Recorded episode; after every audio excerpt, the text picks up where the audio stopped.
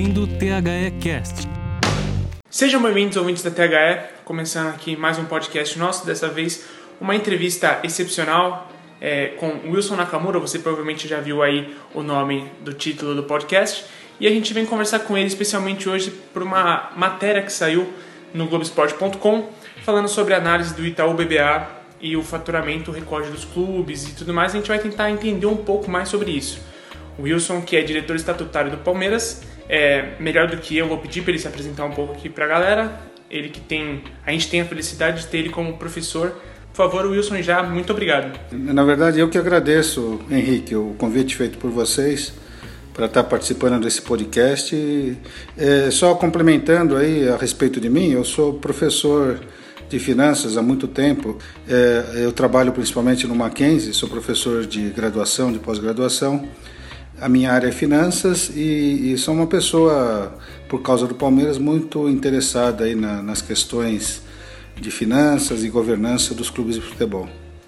Legal, Wilson. E eu acho que, mais do que isso, recentemente, pelo foco de, do que a mídia vem apresentando pra gente, finalmente estamos nos preocupando com esse lado do futebol, né? Eu acho que nunca se debateu tanto sobre a saúde financeira dos clubes e é bem importante que a gente tenha esse tipo de informação. Eu acho que essas informações ainda são rasas, até por isso a gente trouxe você, mas a gente vai tentar conversar um pouco sobre isso e para quem nos ouvir também se, se incluir um pouco mais sobre o assunto. A gente entende que tanto já de um tempo para cá quanto a matéria mostra, os clubes meio que estão tentando parar com aquela sangria de dinheiro que só vai embora, não fica no clube, não gera receita. E assim, perguntando para você agora, e isso começou, imagino, de uma forma cultural, de não se preocupar de fato com é, esses casos, com a saúde financeira do clube, e isso parece que só está batendo na porta agora, né? É, isso vem de um histórico, imagino. É por aí? Exatamente, o Henrique. Eh, se a gente olhar para um passado um pouquinho mais distante, os clubes de futebol aqui do Brasil, de uma forma geral, tinham uma situação financeira muito precária. Os clubes eram muito endividados, eram deficitários, eram um pouco preocupados em gerar receita, em reduzir gastos e, e compravam jogadores, se endividando cada vez mais.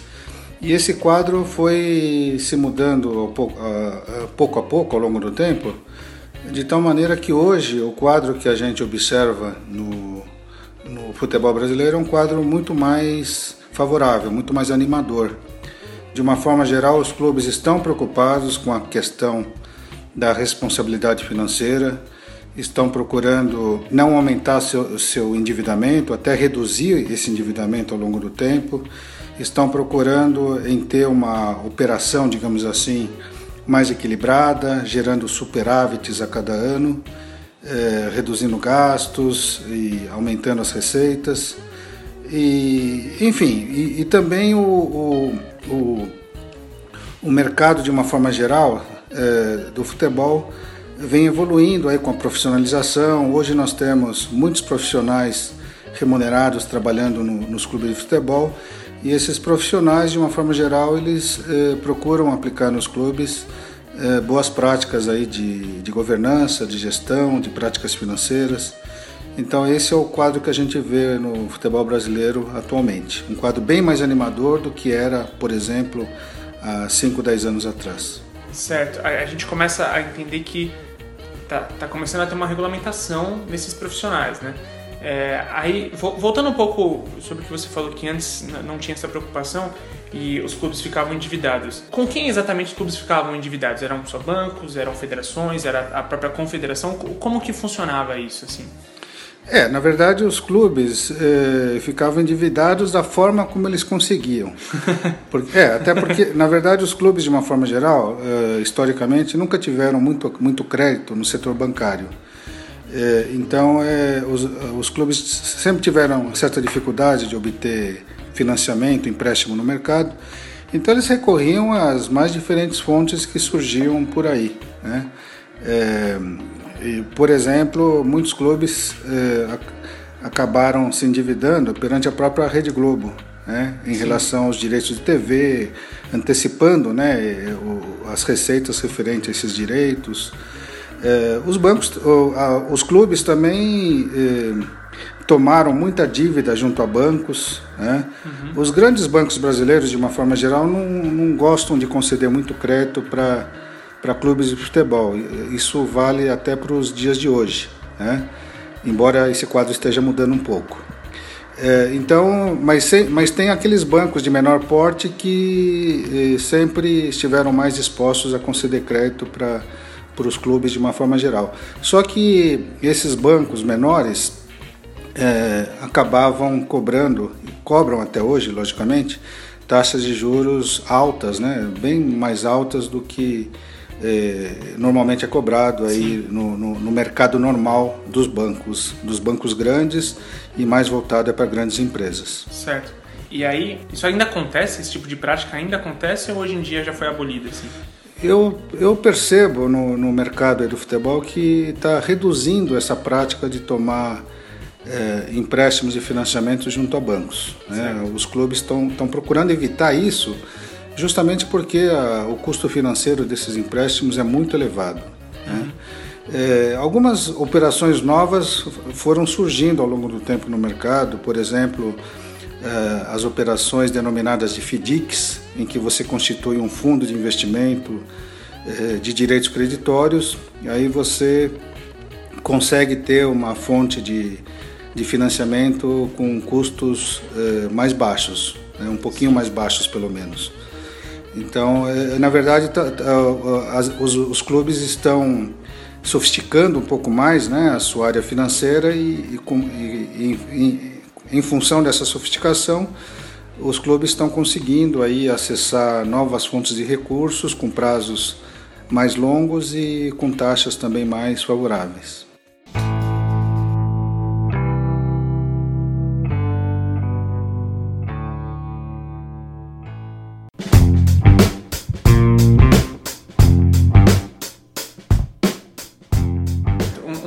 Queria abordar, que a matéria inclusive fala sobre, é, a respeito da compra e venda de atleta, que aqui a gente tem vendido muito bem os atletas, né? Obviamente a gente gera grandes promessas, grandes craques de futebol, só que a, a, compra, o valor de compra, ele acaba sendo muito maior. Isso quando o, os nossos atletas são uma das, das, maiores fontes de receita do clube, quando não, nem deveria, né?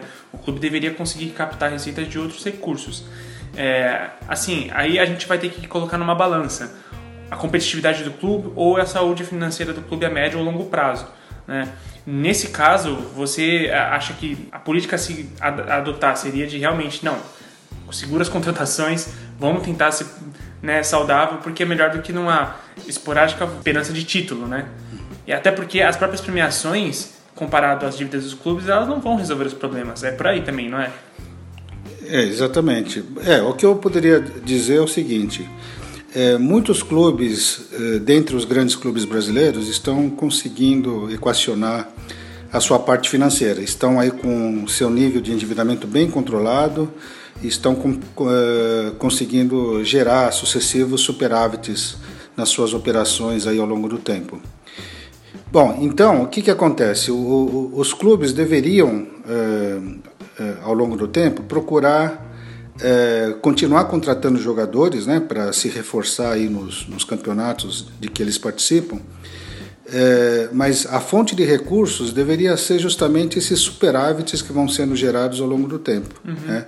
Todo clube deveria se sentir na obrigação de, a cada ano, a cada mês, é, gerar um, um superávit, mesmo que, mesmo que seja pequeno, e esse superávit acaba representando uma reserva de caixa que vai poder ser utilizada para aquisição de jogadores ao longo do tempo. Legal. Né? Esse é um cenário ideal para os clubes de futebol, até para eles evitarem de continuar se endividando cada, cada vez mais. Uhum. Outra coisa que eu acho que é fundamental colocar para você, Henrique, é que é, na verdade os clubes deveriam ter encarar as suas categorias de base é, de uma forma muito mais estratégica. Né? Os clubes deveriam investir é, talvez é, montantes maiores do que investem atualmente nas suas categorias de base. O Brasil é farto né, de, de boas promessas para para se transformarem em jogadores de futebol, com mercado internacional inclusive. Então, os clubes deveriam eh, ter um projeto mais audacioso de investir na base, é, revelar novos jogadores.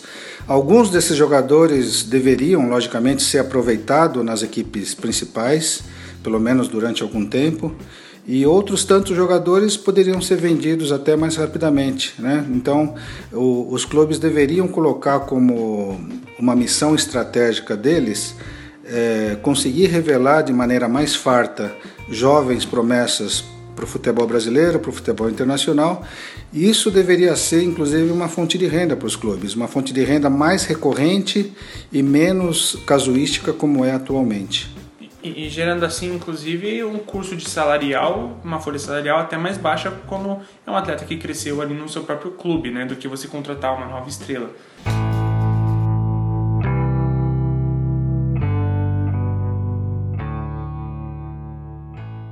Você citou em alguns momentos da, da construção do superávit para o clube ser saudável financeiro e o, aquele caixa que sobrou, aí sim ter uma aquisição de atletas.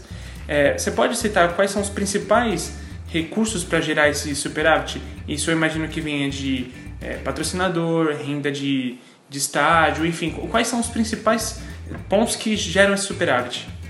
Excelente pergunta, viu, Henrique? O, o, na verdade, os clubes logicamente vão gerar superávit, aumentando as suas receitas, diversificando as suas receitas também e, na, na medida do possível, reduzindo os seus gastos. Sim. Pensando mais no lado do aumento da, das receitas, os clubes eh, precisam ter uma, um, plane, um plano de marketing, de, um plano eh, de, de, geração de receitas talvez um, um pouco mais ambicioso do que eles vêm tendo atualmente. Né? É, isso daí implica em uma série de ações né, que poderiam estar sendo desenvolvidas. Por exemplo, aumentar a base de sócios torcedores. Isso já foi melhorado de uma maneira é, significativa nos últimos anos. Sim. Vários clubes brasileiros hoje têm uma carteira de sócios torcedores muito maior do que era no passado. Isso passou a ser, inclusive, uma fonte de receita importante. Mas, na minha modesta opinião, ainda existe um, um, um potencial, um espaço muito grande para você aumentar ainda mais a sua base de sócios torcedores. E, além disso, é, é importante que os clubes é, aprendam a explorar melhor essa base de, de sócios torcedores para rentabilizar melhor esse ativo que é do, que é do clube. Né? O clube tem um ativo, esse ativo precisa ser rentabilizado, precisa ser explorado no bom sentido. Né? Então, os clubes deveriam procurar aumentar suas receitas, principalmente junto aos seus sócios torcedores. Aí tem a questão do, dos patrocínios, né? Então, todo, logicamente, a área de marketing dos clubes, de uma forma geral, deveriam estar fortemente orientados para tornar o clube mais atrativo do ponto de vista aí de de, de novos patrocinadores. Né? Eu até prefiro não chamar de patrocinador, eu acho que o termo mais correto seria parceiros de negócio. Os clubes precisam atrair parceiros de negócio, empresas eh, que desenvolvem a sua atividade no mercado e que vão se interessar em, eh, em estar próximo do, do seu clube, vão, vão se interessar em em, em, em, fazer uma parceria com o seu clube. Em relacionar a marca com o, o, clube, né? Exatamente, relacionar suas, suas marcas com, com o clube. E por que, que eles quereriam relacionar a marca com o seu clube? Por uma série de razões, mas talvez principalmente porque o clube é, vende uma imagem de clube vencedor, clube que é bem organizado, Sim. clube que tem uma boa gestão, clube que tem uma boa governança. Então eu tenho essa visão né, de que parceiros de negócio podem surgir quando o clube transmite para o mercado essa imagem de que é um clube bem organizado, um clube que gera bons resultados financeiramente e, e consequentemente, gera bons resultados esportivamente também. Né? Todo mundo quer se juntar a, a quem é vencedor. É por isso que os clubes deveriam pensar seriamente em conquistar novos parceiros através dessa estratégia. Legal. A respeito até sobre os patrocínios, a gente fez dois podcasts falando sobre isso. Um do, falando sobre o porquê que as grandes marcas não estão no Brasil. A gente vê Pepsi, a gente vê Coca-Cola, a gente vê grandes multinacionais na América, mas na América do Sul, mas não no Brasil. E a gente vê um Ronaldo comprando mais da metade de um time espanhol e não investindo no Brasil. É, na verdade, é, a gente entra numa outra, numa outra questão aí, mas é só para fazer um, um, um, disclaimer de que a gente já fez esse podcast sobre esse, esse assunto e que está no seu feed, se você quiser ouvir a gente falar sobre isso, está tá disponível para você ouvir. E a respeito do, da receita da, dos estádios, né? A gente tem cada vez mais problemas em... Você tem toda razão quando você fala do sócio-torcedor. É, se você parar para pensar na porcentagem de torcedores oficiais do clube, torcedores que a gente tem de pesquisa, que torcem pro seu clube, e a quantidade de sócios, é uma porcentagem bem, bem pequena. É, dá para crescer isso, né? E a gente vê cada vez mais o problema do, do, dos estádios de ter médias de público menores, cada vez menores, cada vez menores, salvo exceções de arenas ou de preços praticáveis lá embaixo, né? É, é muito difícil equalizar a questão do valor médio do, do, do ticket para assistir com a, o custo disso, porque é difícil você, um time em uma fase, cobrar, por exemplo, 70 reais, 80 reais para ver um, um jogo. É, para o torcedor isso é, é, é, desmotiva a, a, você ir consumir o seu clube, né?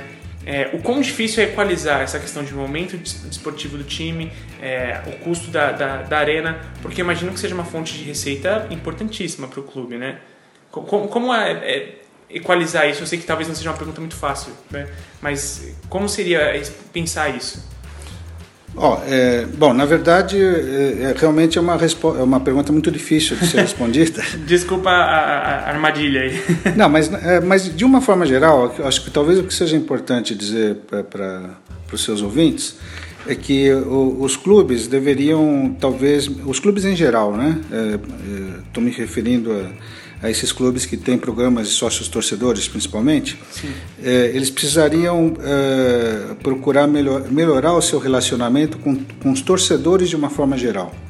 Para isso estão aí as, as, plataformas digitais, os recursos aí de internet, as redes sociais. Então eu acho que os clubes têm esse desafio de, de, de melhorar cada vez mais a forma como eles se relacionam com os torcedores de uma forma geral é, principalmente da sua cidade, mas também de todo o estado, do país e até do, do resto do mundo. Sim. Então isso acho que é, um, é uma essa é uma estratégia, uma medida muito importante para que você possa depois colher os frutos de aumentar a sua base de sócios torcedores.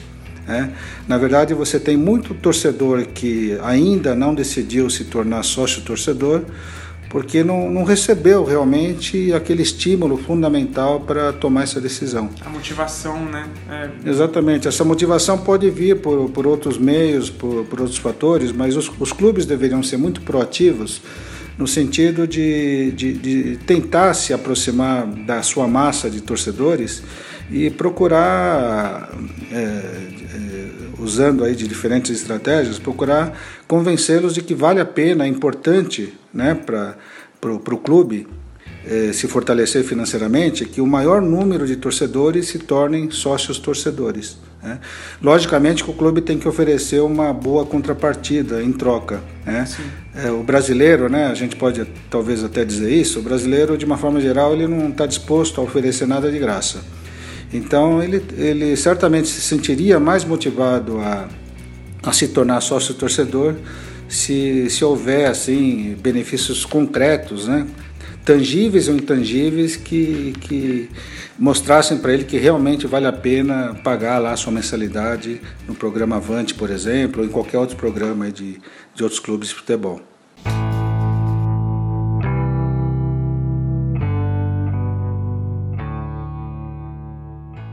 Legal. E agora só para finalizar realmente, Wilson, é, você, isso é uma pergunta que eu acho que é, é, é, válida em relação ao perfil do torcedor, né?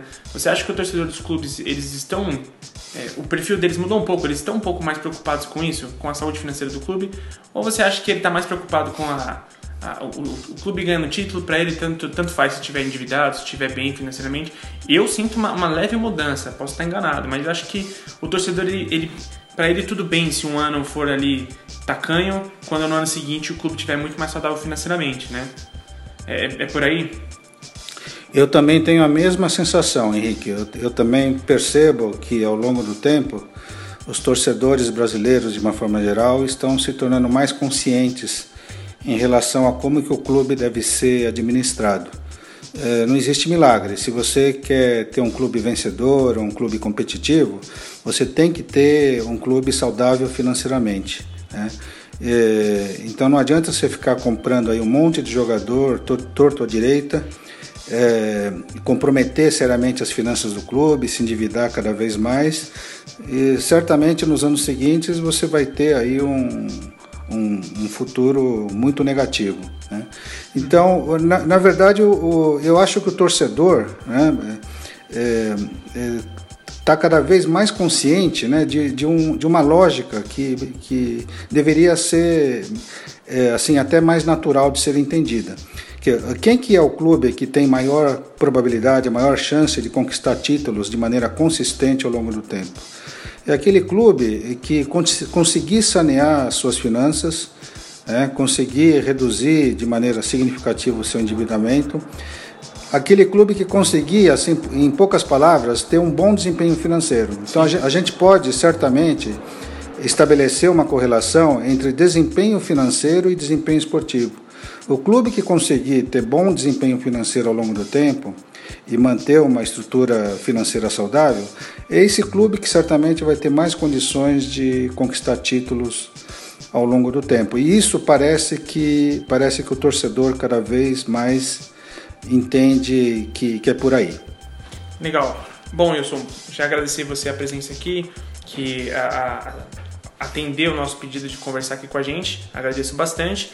É, Para você ouvinte, melhor do que isso, só se você vier fazer um curso aqui da escola, ter aula pessoal aqui com, com o Wilson. É, o curso vai acontecer, a gente já falou aqui para vocês algumas vezes no podcast, tem link no post para vocês acompanharem a postagem e ver a data dos as datas do curso e tudo mais. E Wilson, muito obrigado de verdade por você ter vindo e ter conversado esse pouco aqui com a gente. Deixa aí suas redes sociais, onde as pessoas conseguem te encontrar e acompanhar seu trabalho, cara. Ah, então, meu Twitter é @wtnakamura. Tá? Fico à disposição aí de todo mundo. É muito gostoso sempre falar de futebol, futebol dentro do campo, futebol na arquibancada e futebol nos escritórios também. Verdade, Wilson. É, muito obrigado mais uma vez e para você ouvinte, até mais ouvir.